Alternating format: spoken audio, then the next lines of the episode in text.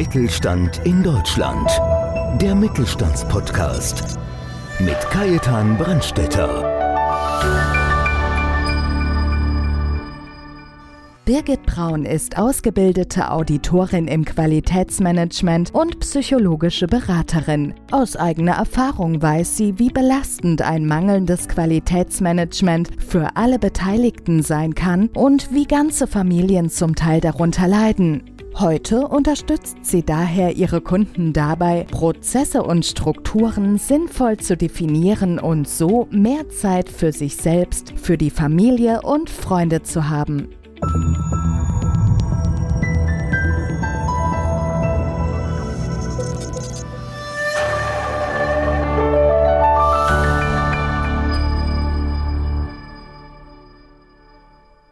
Ich bin Kajetan Brandstätter von Podcast Mittelstand. Heute haben wir eine Brückenbauerin da, und zwar Frau Birgit Braun.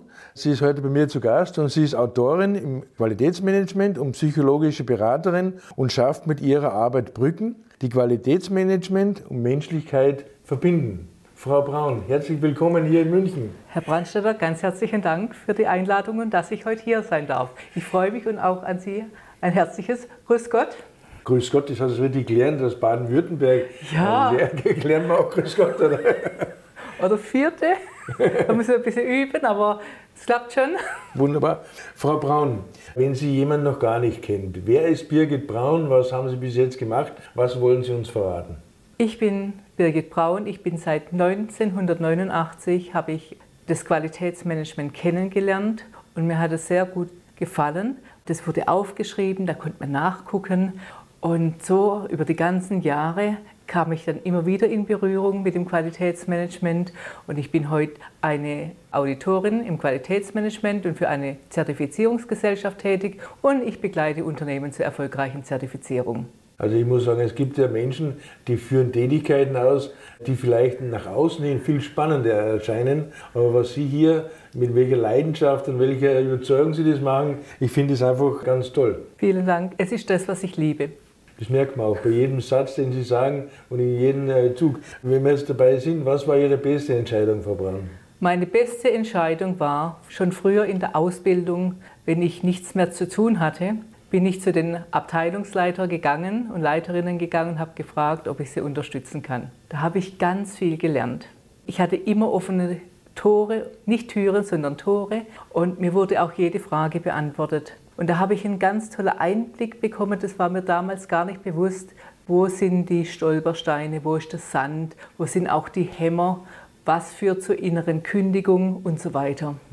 Ja, ich meine, das ist auch, da muss man ganz klar sagen, der Netzwerkgedanke, die Menschlichkeit, wenn man sagt, wer gibt, gewinnt. Ja. Das, ist auch, das spiegelt sich da wieder zu hundertprozentig wieder. Ja, Aber Frau Braun, eine, Sie sind ja ein super positiver Mensch. Wenn Sie jetzt so zurückblicken, gibt es was, was Sie heute sagen würden, das würde ich nicht mehr machen oder würde ich anders machen? Ja, ganz klar. Ich würde heute keinen Auftrag mehr annehmen, wenn der Chef oder die Chefin nicht aktiv mitarbeiten. Und das möchte ich auch von Anfang an sehen. Aus dem einfachen Grund, so ein Zertifikat ist hübsch an der Tür, aber dadurch kriegt niemand einen Auftrag. Es kommt nie ein Kunde, also wahrscheinlich nie ein zusätzlicher Kunde. Aber der Mehrwert von einem gelebten Qualitätsmanagement, das ist das, was es ausmacht. Das ist der Mehrwert in Zeit, Geld. Es gibt auch noch andere Währungen, wie dass sich die Mitarbeitenden wohlfühlen, dass der Chef und die Chefin mehr Freizeit haben, dass sie zum Beispiel auch mal Motorrad fahren können und lassen die anderen mal richtig auf der Straße stehen sozusagen, dass sie einfach leben können. Ja, aber Motorradfahren nicht in Baden-Württemberg, da gibt es die meisten Radarkontrollen, habe ich gehört. Ja, die anderen habe ich nicht ausprobiert. Ja, das ist einfach eine schöne Sache. Aber gibt es irgendwas, man kann sich es gar nicht vorstellen, bei Ihnen, Frau Braun, gibt es irgendwas, was Sie sagen, das ärgert mich irgendwo? Ja, das ärgert mich, wenn die Chefs, wenn die sagen, ja, wir wollen, Frau Braun, machen Sie. Und dann, das Schlimmste ist dann, dann habe ich einen Gesprächspartner, quasi das Sprachrohr fürs Unternehmen, der ist aktiv, der will und der Chef macht nichts. Es gibt keine Entscheidungen, es werden keine Entscheidungen getroffen, es wird nichts gesagt, das ist gut, aber das wollen wir nicht. Und das ärgert mich, das ärgert mich und das mag ich absolut nicht. Ja, das ist aber ein ganz großes Thema zum Thema Kundenzufriedenheit zum Ja. Beispiel. Und ich glaube, auch, das ist wirklich ein wichtiger Tipp für unsere Unternehmerinnen und Unternehmer. Wenn der Chef nicht wirklich dahinter steht, dann soll man es auch bleiben lassen, das Projekt, glaube ich. Ja. Ja, und was mir noch sehr wichtig ist, was ich auch gerne am Anfang erwähne, wenn man sich an so ein großes Projekt heranwagt, dann ist es mir wichtig zu sagen, mein Credo ist, dass niemand sein Gesicht verliert. Und wenn ein Chef, ich habe auch ein Projekt mal gestartet, die Mitarbeitenden haben so gut mitgemacht, die haben mir so ehrlich, so offen gesagt, was ihnen nicht gefällt. Das war too much für den Chef. Also das weiß ich, da habe ich daraus gelernt, dass ich auch den Chef so vorbereite, dass da sehr offene Fragen kommen. Und dann muss man halt den wirklich auch in Watte packen. Aber jeder Chef ist auch Mensch. Und jeder Chef, der Risiko trägt, der Verantwortung übernimmt, der darf auch in Watte gepackt werden und in einer besonders guten Watte und sanften und die schützt. Und das ist mir ganz arg wichtig. Und da spreche ich auch vorher ab, wo sind die Grenzen, was tut weh, wo sagt er Stopp. Und so führe ich und begleite ich den Chef und dann sind die Fragen nicht mehr so So hart. hart, gell? Dann tut es nicht so weh. Oder so, genau. Frau Braun, jetzt haben wir ja schon über vieles geredet und auch was Sie ärgert. Bevor wir jetzt auf das Thema Ihrer wirklichen Tätigkeit darauf eingehen, was macht Ihnen besonders Freude? Das sind die Brückenbauen. Die Prozesse, die Wechselwirkungen. Wissen Sie, dass man die Prozesse so beschreibt, dass auch die Informationen, die mitgeltenden Unterlagen dabei sind. Also das sind die Informationen wie zum Beispiel Gesetze oder Ach, was war das, das CE-Zeichen, die Verordnung? Das kommt bei manchen so gut an, die sagen, was, das ist so eine lange Verordnung. Ah ja, jetzt sehe ich das auf einmal ganz anders. Und dann ist mir das wichtig, dass wenn jetzt jemand da so einen Prozess liest, da wieder weiß, was er zu tun hat, ah, da gibt es ja noch das und das ist noch wichtig und das ist noch wichtig.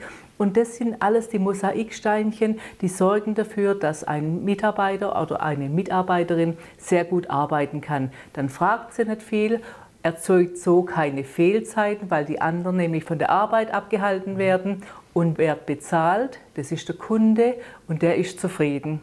Und das ist ein ganz großes Ziel von mir. Und das zweite große Ziel, das ist die Sinnfrage klären bei den Mitarbeitenden. Also ich bin ja durch Zufall eigentlich auf das Qualitätsmanagement gekommen oder, oder Zertifizierung. Und zwar, ich hatte Autokennzeichen 9001 und mir, mir war gar nicht bewusst, dass das auch so eine Qualitätsnummer ist da. Ja. So bin ich damals zu den Zertifizierungen, weil einige haben mich darüber angesprochen, haben gesagt, machst du Zertifizierungen? Und ich habe gesagt, nein, mache ich nicht.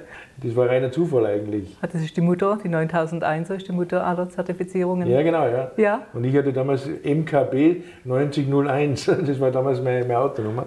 War ja richtig spannend.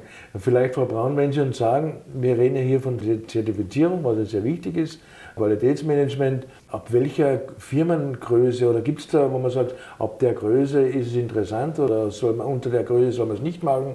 Wie sehen Sie das? Also eigentlich kann schon jeder Solopreneur sich zertifizieren lassen. Was wichtig ist, ich, wenn mich jemand beauftragt, ich begleite grundsätzlich normkonform. Ich finde, es ist unverschämt, wenn ich jetzt irgendwie begleite und dann nach ein, zwei Jahren steht doch das Thema Zertifizierung an und dann muss mein Kunde noch einmal das Rad neu erfinden und noch mal Geld ausgeben. Deswegen sage ich, wenn ich sie begleite, ist das immer normkonform und wenn das dann ein Thema ist mit der Zertifizierung, voilà. Ja, da wären wir gleich bei meiner nächsten Frage. Und zwar, wie steige ich als Firma ein? Oder andersrum gesagt, wie begleiten Sie Unternehmen mit Ihren Ansätzen? Wie unterstützen Sie? Das ist so, ich mache natürlich den Vertrag und dann frage ich, wer mein Ansprechpartner ist. Ich möchte gern ein Sprachrohr. Ich möchte nicht viel Kosten erzeugen mit Workshops und so weiter, weil ich sage einfach, wer sich zertifizieren lassen will, der möge sich schon mal ein bisschen informieren vorher, dass ich das nicht nochmal erklären muss. Dann schauen wir uns an, welche Kunden Sie jetzt schon haben und in welche Kunden Sie möchten, welche Zielgruppen interessant sind. Dann ist es wichtig, in welchem Markt sind Sie tätig und wo wollen Sie noch hin. Und dann gibt es schon ein paar Normen, die interessant sein können. Und dann entscheiden wir uns für eine Norm. Also ich mag nicht gleich zu Beginn eine Kombinorm empfehlen, weil das kostet doppelt Geld. Und eine Norm reicht. Und man kann sich ja mit den anderen Normen anlehnen. Dass wenn jetzt eine neue Zielgruppe kommt, wenn jetzt ein neuer Kunde kommt, der sehr interessant ist, der sagt, ja, aber sind Sie überhaupt zertifiziert, aber die andere Norm, die wäre uns fast lieber, dann kann man ja sagen, ja, wir haben uns für die eine Norm entschieden, aber mit dieser Norm, und Gott sei Dank haben Sie die angesprochen, da lehnen wir uns an, da arbeiten wir jetzt auch schon normkonform. Und dann reicht es wieder ein Stück weiter, dass man vielleicht trotzdem die Kunden bedienen kann und dass man sich noch zusätzlich zertifizieren lassen muss. Ja, aber ich denke auch, Frau Brand, das ist dann das Wichtigste. Man macht einfach mal den ersten Schritt, ja. dass man einfach in die Normierung gegangen ist, weil dann hat man ja schon viele, viele Kriterien erfüllt und wahrscheinlich wird dann die zweite dann einfacher sein, oder? Absolut. Also ich sage immer so, circa ein halbes Jahr, ein halbes bis ein Dreivierteljahr rechne ich, dass ein Unternehmen zertifizierungsreif ist. Wir gehen pro Woche ein Kapitel durch, meistens sind es zehn Kapitel und dann gibt es vielleicht noch einen Monat so zum dass sich das alles einlebt und dass man sich daran gewöhnt. Und dann sind wir schon mitten in der Umsetzungsphase. Und das reicht auch einer Zertifizierungsgesellschaft. Ich bin ja Auditorin, ich kenne ja auch die andere Seite.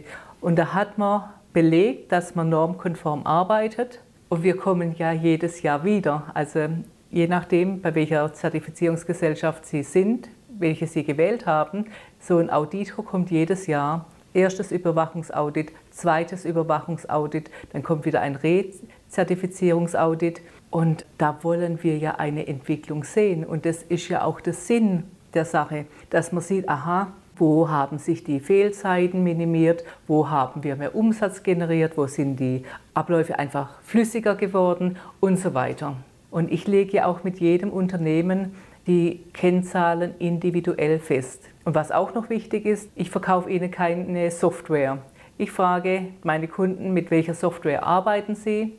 Und dann bauen wir darauf das Qualitätsmanagement auf. Die Mitarbeitenden kennen das, die sind es gewohnt, also da kommt nichts Neues. Die müssen nur noch die Sachen beschreiben. Also ganz lapidar gesagt, sprecht miteinander, schreibt es euch auf, damit ihr euch daran erinnert. Ja, Frau Braun, Sie sagen ja, wir reden hier von einem Prozess, der mindestens ein halbes Jahr dauert, bis es durch ist. Dann muss es eingeführt werden, es muss kontrolliert und gepflegt werden. Wenn Sie so ein Projekt vor Augen haben, was ist da die größte Herausforderung nach Ihrer Meinung?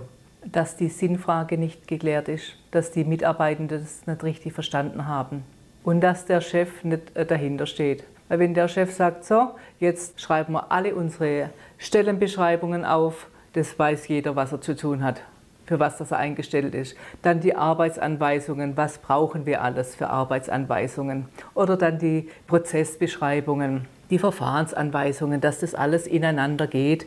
Und das hört sich alles so viel an, aber man kann das auch wirklich sehr gezielt bearbeiten. Und das ist ja auch, dass ich sage, pro Woche nimmt man sich zwei bis vier Stunden Zeit.